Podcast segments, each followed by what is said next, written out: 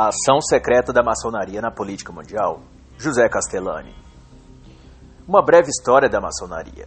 Castellani foi médico, jornalista, pesquisador, conferencista, escritor com mais de 60 livros publicados e historiador.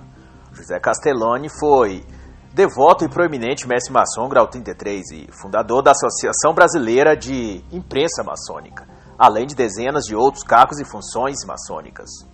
Para aqueles que têm dúvidas sobre o que é, o que faz ou o que pretende e como se organiza a maçonaria, vale aqui uma definição do próprio Castellani. A maçonaria é uma instituição iniciática esotérica, filosófica, filantrópica e progressista. Ela busca o aperfeiçoamento moral, intelectual e social da humanidade por meio da prática da benevolência e caridade, do cumprimento do dever cívico e patriótico e da investigação filosófica da verdade. E, nesse mesmo sentido, Castellani elenca para efeito de esclarecimento os princípios públicos admitidos pela instituição maçônica. São eles a crença no grande arquiteto do universo, a exaltação e valoração da inteligência como virtude maior. A maçonaria também considera como irmão todos os maçons. Considera o trabalho como um dever social e um direito a toda pessoa. Constitui como dever de todo maçom o amor e a dedicação à família, a obediência à lei e a prestação de serviço à pátria, dentre outros princípios. E para exemplificar o que pretende a maçonaria, vale ressaltar as palavras de um importante pensador maçônico, Oswald Wirth. A maçonaria está destinada a refazer o mundo. Essa declaração está na página 150 deste mesmo livro. Logo na introdução do livro, na página 11, Castellani vai dizer que, apesar da finalidade educativa e filantrópica, a maçonaria é uma instituição essencialmente política ligada e empenhada historicamente à sociologia da política e às grandes conquistas sociais da humanidade e na defesa do liberalismo. E é um fato que a maçonaria sempre esteve atuando de modo subterrâneo no escopo político no Brasil e no mundo. O próprio autor vai reconhecer na página 11 que as grandes transformações sociais ocorridas no mundo desde o século XV contaram com a influência e participação ativa da maçonaria mundial. Segundo Castellani, a maçonaria é uma entidade progressista e de alto espírito cívico. E devido a isso, é natural que homens de valor nos tempos maçônicos se levantem e ajudem a modificar a face do mundo, contribuindo com sua atividade política para a evolução social da humanidade. E da página 13 até a página 20, o autor vai contar com um pouco da história da maçonaria, o que diz a respeito de seu surgimento e formação, e vai dizer que os primórdios maçônicos está relacionado aos profissionais da arte da construção, dedicados à construção de casas, templos e obras públicas. Entre esses, surgiram ao longo do tempo uma camaradagem e sentimento de irmandade, até que aprove regular então suas atividades e profissionalizá-las. E no século VI a.C., surge a primeira associação de construtores, os Collegia Fabrorum, o trabalho dessa associação possuía um forte caráter religioso e teve seu declínio em 476 d.C. E a partir da Idade Média surge então a maçonaria operativa ou maçonaria de ofício para preservar os segredos da arte real dos mestres construtores. Nessa época, tais segredos ainda ficavam restritos e guardados por clérigos e em conventos como forma de proteger tais artes da construção dos invasores estrangeiros. É a partir do século X que se formam as confrarias leigas que aprendem então a arte de construir, assim como o esmero religioso dado a esse trabalho. Em 926, Edwin, filho do rei Altestan, organizou uma reunião de operários construtores, a qual chamou de Convenção de York. E foi elaborado então o estatuto que veio a servir como lei suprema da confraria de construtores, que foi então chamado de Carta de York. Já no século XII, surgem associações puramente religiosas, chamadas guildas, e começa a partir de então a se chamar confrarias organizadas em um local específico de lojas. As guildas tinham como características e finalidade o auxílio mútuo e atuação política social. E nesse mesmo período surge também outro tipo de associação ou guildas, os ofícios francos ou popularmente franco-maçonaria, que tinham os aspectos, características e formatos das guildas tradicionais com a diferença que as franco-maçonarias foram formadas e compostas por profissionais livres, sem apego a obrigações para com amos, chefes, reis ou algo do tipo. Eram homens livres, e isso significava na época homens abastados, autônomos, com poder e liberdade de locomoção isentos de impostos reais, feudais e também eclesiásticos. E vale ressaltar que as chamadas lojas, na época, eram criadas apenas com o intuito de se discutir os processos de construção de uma catedral específica, numa região específica, e, portanto, essa loja era fechada assim que a obra fosse concluída, que evidentemente custava longos anos.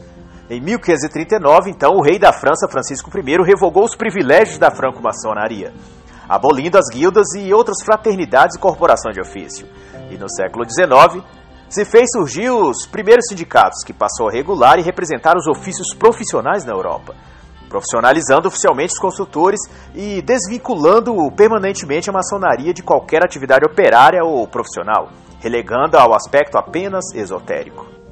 E com isso, a maçonaria se abriu então para aceitar em seu rol de membros pessoas dos mais variados escopos sociais, cultural e intelectual. Eram chamados maçons não profissionais mas todos eles homens proeminentes nas artes, na política, na economia ou em alguma outra posição elevada na sociedade. Esse processo é então chamado, iniciado, aliás, na Escócia. E nas palavras do autor, isso fez que a maçonaria fosse colocada na vanguarda do renascimento cultural e científico, e também das lutas e reformas sociais, e nos movimentos de libertação e nas grandes questões políticas internacionais. Isso ele vai dizer na página 19. Quanto à história da moderna maçonaria, destaca-se a atuação do pastor James Anderson, em 1738, o qual elaborou uma constituição maçônica que ainda hoje regula e orienta o trabalho da maçonaria no mundo. E ao falar da maçonaria na política europeia, na página 21, o autor vai dizer que já no início da maçonaria dos aceitos, lá pelo século XVII, a Europa vivia um contexto de lutas políticas, sociais e religiosas, tendo como pano de fundo a ação das guildas maçônicas tradicionais e a nova maçonaria dos aceitos, a franco-maçonaria. No palco dessa batalha estava a dinastia Stuart, uma família real que já havia ascendido aos tronos da Escócia e Inglaterra desde o século XII. Entre os franco-maçons, imersos nessa disputa política e ideológica, estavam membros da nobreza e grandes proprietários de terra. Estes usavam o sigilo das lojas maçônicas para tratar estratégias que derrubassem o regime que havia destituído a Casa dos Stuarts do poder político. Com a expulsão de Jaime II em 1688 do trono inglês, que havia sucedido Carlos II depois da morte do líder da Revolução dos Puritanos, Oliver Cromwell, restaurando então a dinastia Stuart na Inglaterra e na Escócia. Estes foram então destituídos do trono permanentemente e tendo espalhado-se por diversas regiões da Europa, como Áustria, Paris, Baviera. Os Stuartistas eram partidários da volta da família Stuart ao trono. Eles assumiram o nome de Jacobinos por causa do próprio nome do rei Jaime II, que era Jacobus, em latim. Os jacobinos criaram as primeiras lojas maçônicas na França, isso por volta do século XVII. E a maçonaria, então, se expandiu até o território russo, e por mãos de Catarina a Grande, esposa do grão-duque Pedro, Catarina protegeu e abrigou maçonaria e maçons ilustres como Diderot, Jean Lambert e Voltaire. Eram hóspedes de honra de Catarina e de Pedro III, frequentemente. Tanto que o próprio castelo imperial de Oranienbaum foi transformado numa luxuosa loja maçônica e vivia a ser o centro de importantes atividades maçônicas. A própria Catarina foi elevada ao trono após a destituição do seu marido pela própria Guarda Real, liderada, claro, pelos maçons. Sendo então nomeada Catarina II a Grande. E Catarina governou a Rússia até 1796 e se tornou o maior cérebro político da Europa e uma das maiores governantes da Rússia de todos os tempos. E a partir da página 24, o autor vai então tratar sobre a Revolução Francesa e vai dizer que a revolta se deu sobretudo devido à insatisfação da classe econômica produtiva, os burgueses, quanto ao modo de vida da nobreza e do clero, que viviam em alto conforto à custa dos camponeses pagadores de impostos reais e dízimos eclesiásticos. Apenas a nobreza real podia exercer funções políticas eclesiásticas importantes, e a burguesia, que se fortalecia economicamente pelo comércio e indústria, desejava então mais participação política no país, e passaram então a conspirar mudanças no regime e forma de administração pública para que também participassem do governo. E Castellani então vai dizer que a Revolução Francesa só foi possível devido ao trabalho e ideais de, de maçons ilustres como Voltaire, Rousseau, Condorcet, Jean Lambert, Diderot e outros. A queda da Bastilha em 1789 é comemorada até hoje pelos maçons por significar o advento do liberalismo nessa época. Nas palavras do autor, as ideias do maçom Rousseau, o contrato social, era lida e aplaudida em praça pública pelos revolucionários. Sonhavam em utilizar a maçonaria na revolução social e política e já elaboravam os princípios dos direitos do homem quanto à liberdade política, econômica e individual. Mas vale notar também que havia maçons tanto na parte da burguesia revolucionária quanto no alto clero e realeza. De modo que houve um cisma na maçonaria e vários conflitos entre diversas lojas. E em seguida, o autor passa então a descrever onde e como foi a atuação maçônica nos principais eventos políticos e econômicos mundiais, e quais maçons foram principais articuladores. Na extinção da escravatura, ele vai dizer que nomes como Montesquieu, iniciado na maçonaria em 1730, e William Wilberforce se destacaram, auxiliado, claro, por outros maçons influentes no parlamento inglês, como Ken, Fox, Clarkson e Grenville. Também apoiaram e encabeçaram a luta anti-escravagista na Europa e no mundo.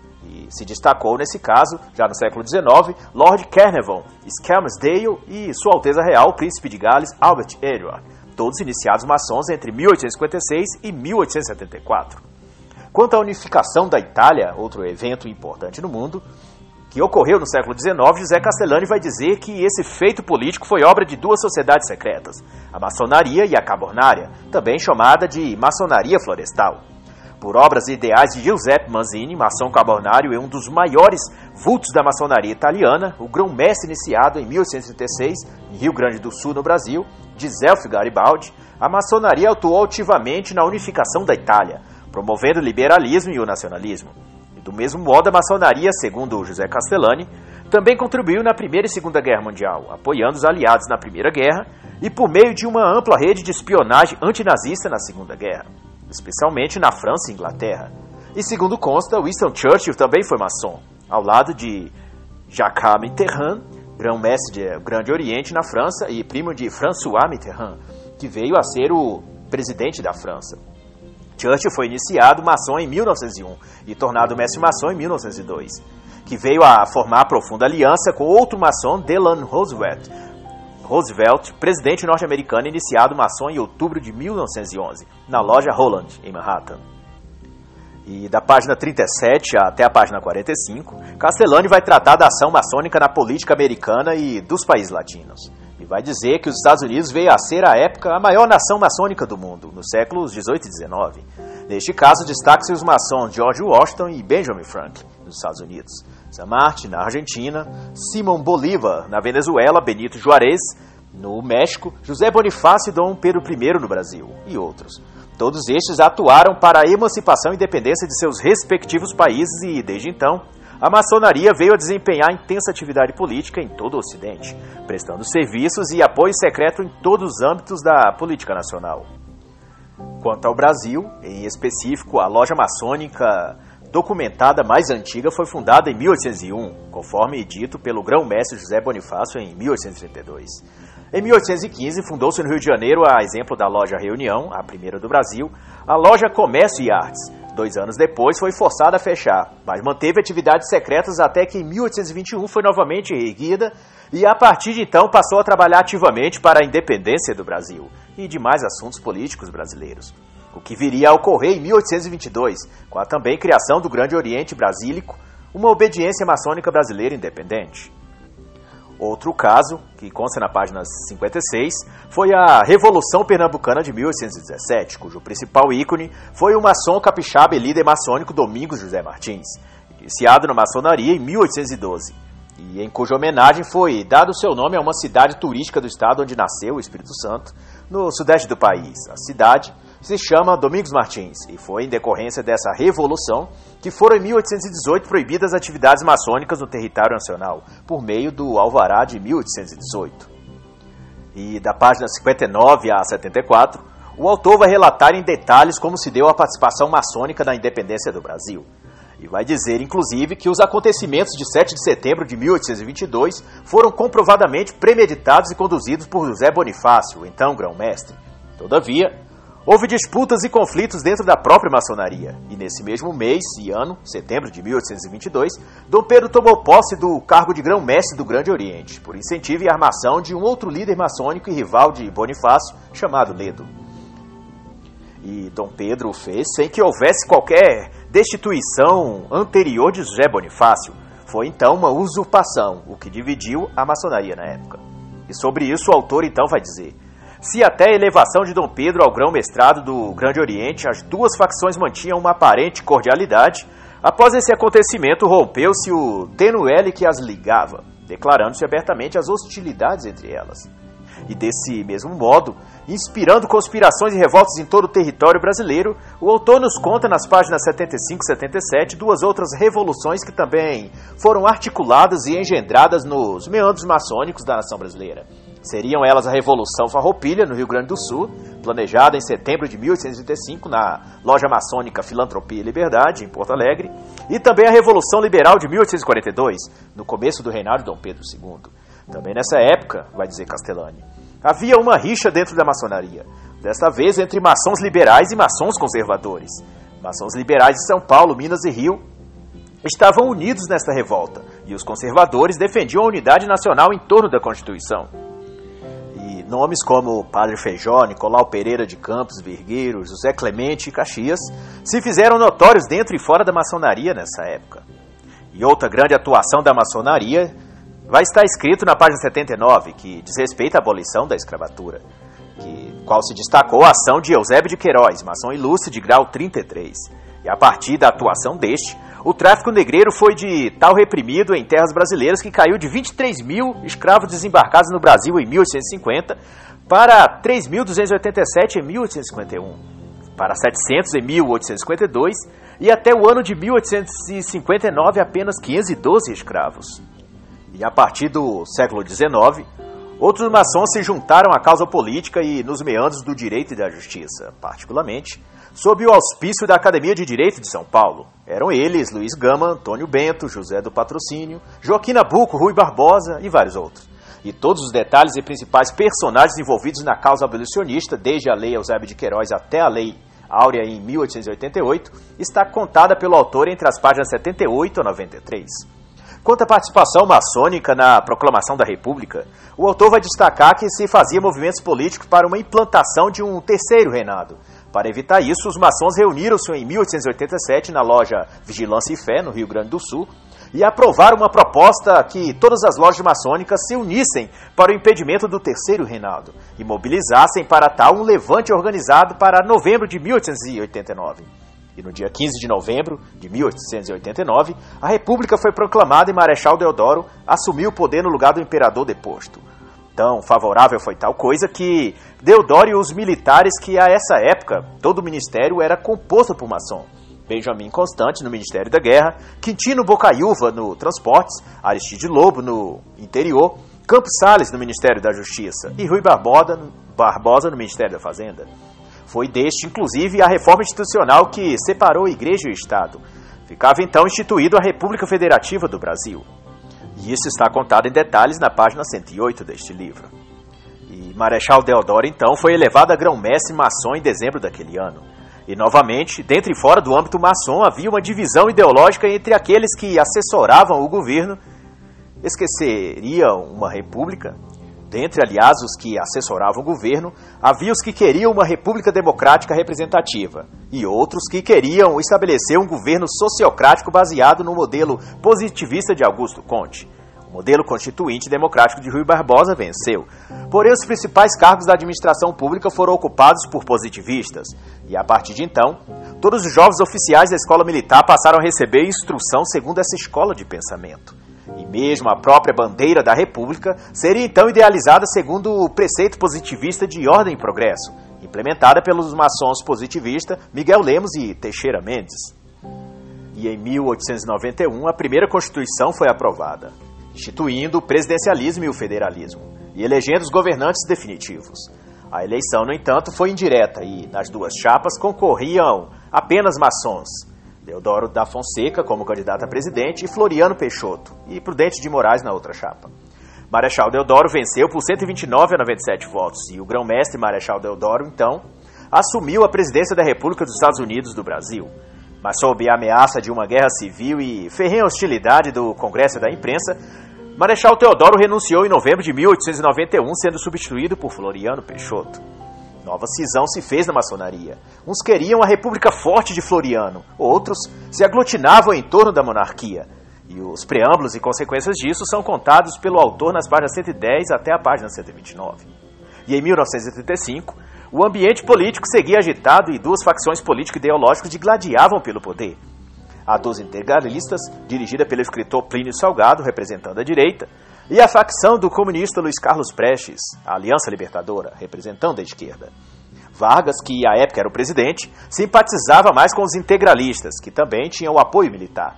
E com base na agitação e crescente, a descoberta de um plano de revolução comunista se fez, chamado Plano Cohen.